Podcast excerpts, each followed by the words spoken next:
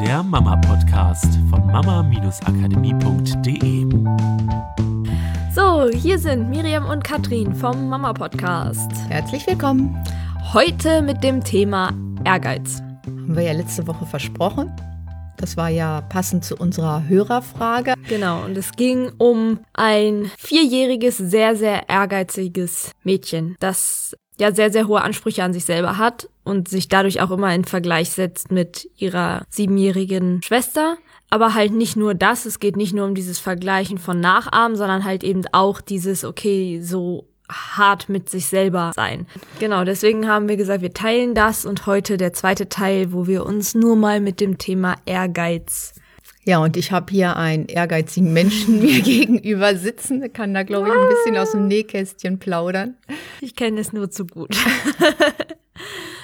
Ja, ich glaube, das Wichtigste ist, also was ich in meinem Leben immer mal wieder festgestellt habe, ist, mir wurde das oft gesagt, dieses, oh, du bist auch so ehrgeizig, aber es hatte halt immer zwei Seiten. Das war nie nur so gemeint als, boah, das ist eine richtige Stärke, du bist so ehrgeizig und du bleibst immer dran und du erreichst deine Ziele, sondern das hatte eher immer diesen Mitklang von, naja, du bist halt sehr ehrgeizig, aber du musst halt echt aufpassen dass du nicht zu ehrgeizig bist, weil das ist schlecht, ehrgeizig zu sein. Da kommen wir ja immer wieder an diesen Punkt, das Aller, Allerwichtigste zuerst, dass man halt diesen Ehrgeiz im Kopf für sich selber mal als eine positive Stärke genau. wahrnimmt. Nicht keinen negativen Stempel draufpacken, sondern ja. einfach auch das mal als positiv sieht und es ist eine Stärke.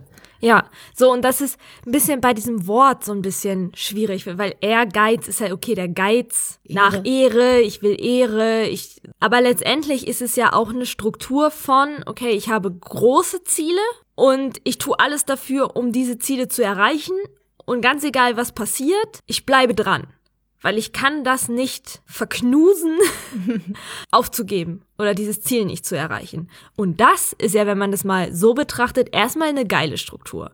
Mhm. Das ist eine total fantastische Weil das Struktur. ist ja genau das, was wir, was wir wollen, wovon wir auch immer reden. Dieses, okay, große Ziele haben, auch nicht nur so, ah ja, ich bin mit was Kleinem zufrieden, sondern zu sagen, nee, ich will das, ich will exzellent sein in dem Bereich oder ich will das Beste oder das, das, das Größte. Ich will etwas, was mich begeistert, was mich jeden Morgen aus dem Bett springen lässt. Und dann auch die Bereitschaft zu haben, jeden einzelnen Tag darauf hinzuarbeiten oder selbst wenn man mal einen Tag sagt, boah, nee, heute kein Bock oder in Frust kommt oder es nicht weitergeht, trotzdem wieder in sich irgendwann diesen Drive zu spüren, zu sagen, nee, aber ich werde dieses Ziel nicht aufgeben, ich werde weiter dranbleiben. Und das ist mega cool, weil es ist die Erfolgsstruktur schlechthin, die wir brauchen, um unsere Ziele zu erreichen. Ganz egal, ob es darum geht, eine exzellent in irgendeiner Fähigkeit zu werden oder darauf hinzuarbeiten, irgendwann das Haus unserer Träume zu haben oder den Job unserer Träume oder so.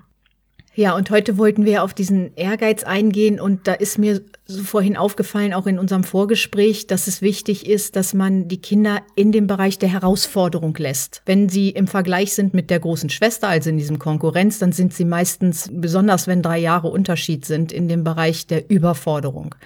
Das heißt, sie können das ja in dem Moment nicht leisten. Und wir wollen versuchen, bei den Kindern ganz viele Möglichkeiten zu schaffen, wo sie in einem Bereich der Herausforderung sind.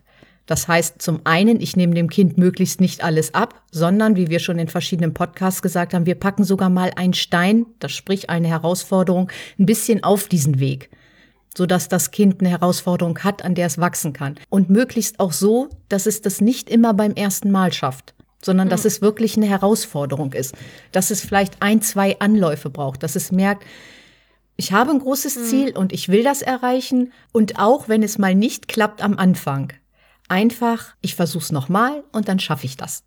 Was wir halt dann beim ehrgeizigen Kind oft nicht haben, ist, dass jetzt bei Frusttoller, das sind ja auch wieder alles nur so Worte, ne? Also nehmt es nicht jetzt diese Worte so ernst, aber nur einfach, dass es, ist es ja ein bisschen im Prinzip klarer die wird. Gleiche Struktur. Zum Beispiel, genau, bei einer Frusttoleranz wäre es jetzt so, dass vielleicht diese Dranbleiben-Struktur einfach noch nicht so ausgeprägt ist, dass das Kind halt schneller aufgeben würde und er sagen würde, boah, nee, es nervt mich total, dann will ich es halt nicht. Wenn ich es nicht sofort haben kann und es nicht sofort klappt, dann will ich es nicht. So, da müsste erstmal diese Dranbleibestruktur entstehen. So beim ehrgeizigen Kind ist diese, dieser Drive schon da von, nee, aber ich will doch, ich will doch und ich probiere es wieder und ich probiere es wieder. Das heißt, da darf jetzt halt ein bisschen mehr Leichtigkeit rein. Und das ist für mich einer der Punkte, die ich auch echt mega lernen darf und immer noch mich wieder dran erinnern darf, den Kampf daraus zu nehmen.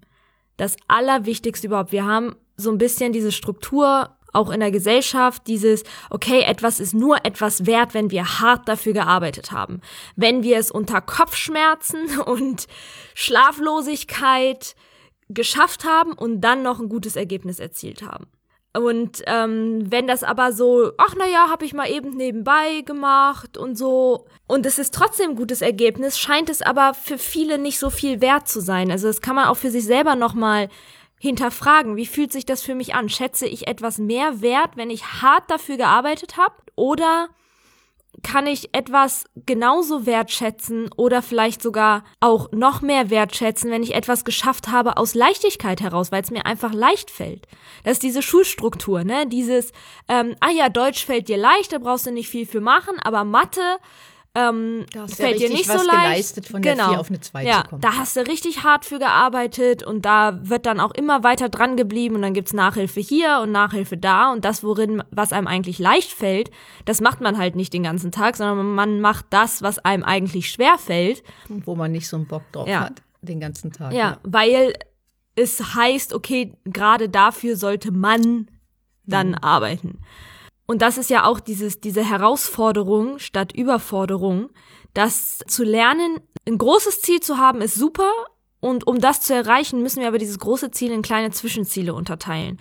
Und die dürfen auch mal so leicht sein, dass wir sie total easy peasy nebenbei machen können. Genau, und dann kommt mal wieder was, okay, das schaffe ich nicht beim ersten Mal. Ja. Und ich weiß, dass ich es schaffe, Ja. weil ich die Erfahrung gemacht habe, dass wenn ich dranbleibe und auch mal in so einen ganz leichten Frust komme, dass ich trotzdem weiß, ich erreiche mein Ziel. Ja, und da sind natürlich wieder auch Strukturen, ich glaube, da haben wir auch schon mal drüber gesprochen, die hilfreich sind, dieses ins Ziel gehen, sich vorstellen, wie ich das erfolgreich erreiche, dieses große Ziel. Von, okay, geil, ich habe dieses tolle Bild gemalt oder ich habe dieses Rad geschlagen. Und das kann man, glaube ich, auch mit einem vierjährigen Kind schon gut machen. Dies, dass es in das Ergebnis geht und sich vorstellt, wie geil sich das anfühlt, dieses Ziel erreicht zu haben. Aber dann halt diese Schritte dahin in kleine Schritte zu unterteilen. Und das ist ja auch etwas, was Kinder lernen sollten, irgendwann alleine zu machen. Genau, und da gibt es einen ganz wichtigen Punkt bei, und zwar diese Zwischenziele auch zu feiern, wenn sie ja, erreicht worden ja, sind. Genau. Dass das Kind auch ein Erfolgserlebnis hat, wenn es nur dieses, in Häkchen, nur dieses Zwischenziel erreicht hat, aber das große Ziel noch nicht. Ja. So, ganz, ist ein ganz, ganz und wichtiger Besonders auch, also was halt viele Erwachsene haben, ist immer so ein ideales Selbst vor sich herlaufen. Also es kann einmal in Form sein von zum Beispiel meine große Schwester ist immer besser als ich oder meine beste Freundin oder wer auch immer irgendwie in Du Gott, meinem du Gott, Bereich. ich will auch so sein. Und ich will auch so sein, dann laufen die immer vorne weg und man vergleicht sich immer und stellt immer wieder fest, dass man oder selber irgendwie minderwertiger ist oder sowas, auch wenn es vollkommener Schwachsinn ist, aber es ist halt einfach dieses Gefühl oder halt dieses bessere Selbst.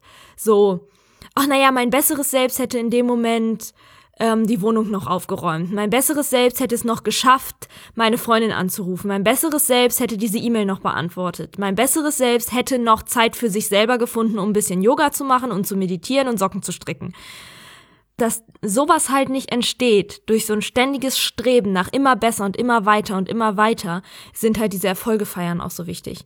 Weil die holen uns halt in den Moment. Die können wir nur im Moment feiern. Wenn wir einen Erfolg feiern, denken wir nicht schon wieder an den nächsten Schritt, sondern wir sind erstmal mega glücklich und stolz und begeistert für das, was wir erreicht haben. Und das darf auch mehr sein als nur so ein, boah, cool, ja, erreicht und wie geht's jetzt weiter, sondern das darf richtig Genau. Im Körper zu fühlen sein von, oh geil und jetzt und wie mache ich das, wie feiere ich das, Und tanze ich durch die Gegend, ja, und genau. singe ich darüber, streiche ich das richtig groß in meinem Kalender an? Oder habe ich eine To-Do-Liste, auf der ich einen endlichen Strich machen kann durch dieses To-Do oder so, kommt natürlich auf die Aufgaben drauf an. Ja.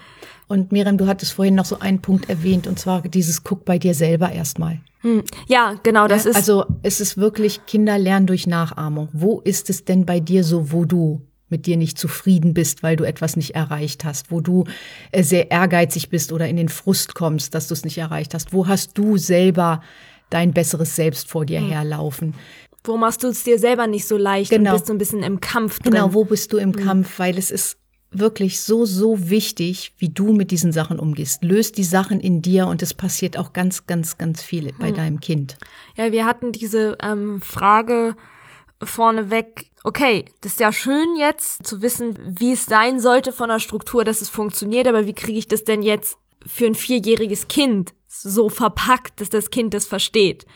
Und was wir ja auch festgestellt haben, ist alleine auf der Grundlage der Gehirnwellen ist es nicht der Weg, das jetzt lang und breit zu erklären, weil Erklärungen für den bewussten Verstand, die verpuffen einfach wie Rauch. Aber jetzt zu viel so Trainingseinheiten draus zu machen und ich als Mutter mache, je, gebe jeden kleinen Schritt vor, wäre es ja auch nicht, weil dadurch passiert ja auch nicht dieses selber drüber nachdenken. Ne? Also es kann ich schon ein bisschen machen, so, deswegen sagen wir ja auch, Man okay, ein selber ein steuern, bisschen ne? regulieren, Genau. dass halt es mehr Herausforderungen sind als Überforderungen, aber es soll natürlich auch nicht wieder zu viel sein, weil dann dieses selber ausprobieren auch wegfällt. Und da waren halt genau diese zwei Sachen, die uns eingefallen sind. Einmal natürlich selber vorleben und nochmal schauen. Und das sind manchmal halt auch Momente, die nicht unbedingt was mit Ehrgeiz zu tun haben. Es kann sein, dass man selber das Gefühl hat, ich bin eigentlich gar nicht so ein ehrgeiziger Mensch. Nur gleichzeitig merkst du vielleicht, dass du dich selber im Vergleich siehst mit, ich weiß nicht, deiner besten Freundin, was das Aussehen angeht. Oh, wenn sie diese Hose trägt, die sieht immer so viel besser aus bei ihr als bei mir. Oder, oh, sie hat nach der Schwangerschaft einfach innerhalb von zwei Wochen sah sie schon wieder so toll aus und ich habe immer noch das Gefühl, mein Körper fühlt sich irgendwie so komisch an. Genau, und dabei Auch- geht es nicht ja. darum, was du sagst, auch worüber du dich mit deinem Kind unterhältst oder deinem Partner unterhältst, sondern das ist eine, wir würden jetzt sagen, Energie, die mitschwingt. Dein Ja. Unterbewusstsein sendet Signale aus, die bei, besonders bei Kindern, die dann noch sehr offen für sind, einfach ankommen. Hm. Sie lesen mehr in dir, als Ja. du dir in irgendeiner Weise Ja. vorstellen kannst. Und das ist das, deswegen ist Intention so wichtig. Ja. Auch, was möchtest du, wie dein Kind mit solchen Sachen umgeht? Wie kannst du bei dir schon dafür sorgen, dass du mit solchen Sachen umgehst? Und das ist manchmal auch dieser Frust. Und den dürft ihr haben. Ihr dürft auch mal wütend sein, wenn ihr was nicht geschafft habt. Nur ganz schnell wieder aus diesem Frust rauszukommen. Das ist wichtig. Es geht darum, Kinder sollen lernen, mit Emotionen umzugehen und auch mit solchen Emotionen. Wie lange bleibst du im Frust, wenn dir etwas nicht gelingt? Oder am Tag etwas nicht so läuft, wie du dir vorgestellt hast? Ja. Ja, und ich glaube, das ist genau dieser wichtige zweite Punkt. Ich glaube, das hatten wir vorletzte Podcast-Folge oder die davor. Man sagt ja, die Intention heilt. Also alleine schon die, eine Intention zu haben, hilft, Ein Problem zu ein lösen. Problem zu Genau. lösen, weil eben, und da sind wir wieder dabei, unser Unterbewusstsein zu nutzen. Wenn wir die Intention haben, ist es wie eine Zieleingabe und das Unterbewusstsein wird andere Verhaltensweisen finden, andere Worte finden. Dein Unterbewusstsein wird neue Ideen kreieren, wie du genau diese Struktur an dein Kind mitgeben kannst. Und das ist viel schlauer als der bewusste Verstand und auch viel schlauer als alles, was wir jetzt hier durch Reden und bewussten, bewusste Informationsaustausch irgendwie mitgeben können, weil du, dein Unterbewusstsein kennt ja dein Kind in- und auswendig. Du kennst deine ganzen Familienstrukturen, du kennst euren Alltag, du weißt unterbewusst, auf welche Worte dein Kind reagiert und auf welche Worte die sind, die diese Struktur von Ehrgeiz und Frust verstärken und welche Worte die sind, die da mehr Leichtigkeit reinbringen. Und das Einzige, was du tun kannst, damit dein Unterbewusstsein genau anfängt, das zu tun, ist halt auch diese Intention zu setzen und dieses Bild davon zu haben, wie es deinem Kind in Zukunft leicht fällt, mit diesem Ehrgeiz umzugehen. Und wie es deinem Kind in Zukunft leicht fällt, dran zu bleiben, aber trotzdem den Kampf daraus zu nehmen und Freude daran zu haben, dran zu bleiben. Eine Motivation zu finden, zu lernen, ins Ziel zu gehen, aber dann auch das Ziel in kleine Teile zu unterteilen und sich darüber zu freuen, diese zu erreichen. Wir haben ganz oft das Gefühl, wenn so ein neues Thema kommt, wir könnten da auch gleich ein vier Stunden Hörbuch zu aufnehmen. Ne? Aber erstmal so komplett auch wieder einfach so ein paar Ideen zu dem Thema dazu. Nummer eins, Ehrgeiz ist zuallererst mal was Positives und es ist einfach nur wichtig, diese Leichtigkeit reinzubringen, in ein großes Ziel zu gehen, zu lernen, das in kleine Schritte einzuteilen, dass die kleinen Schritte eine Herausforderung sind, aber keine Überforderung, diese Erfolge dann zu feiern und ruhig auch zu lernen, dass es auch okay ist und mega wertvoll, wenn man einen Schritt erreicht, der so klein ist, dass man es mit einem Fingerschnipp schafft und es mega easy ist. Und es gibt keine Fehler, nur Feedback. Es gibt kein besser oder schlechter. etabliert das echt in eure Familien. Genau, und seid Vorbilder. Ja, genau. Und guckt bei euch selber, genau. Ja, Das war's für diese Woche. Eine tolle Woche wünschen wir euch. Macht's gut. Tschüss. tschüss. Das war der Mama Podcast. Der Podcast, der Familien zusammenwachsen lässt. Mehr zu uns unter mama-akademie.de.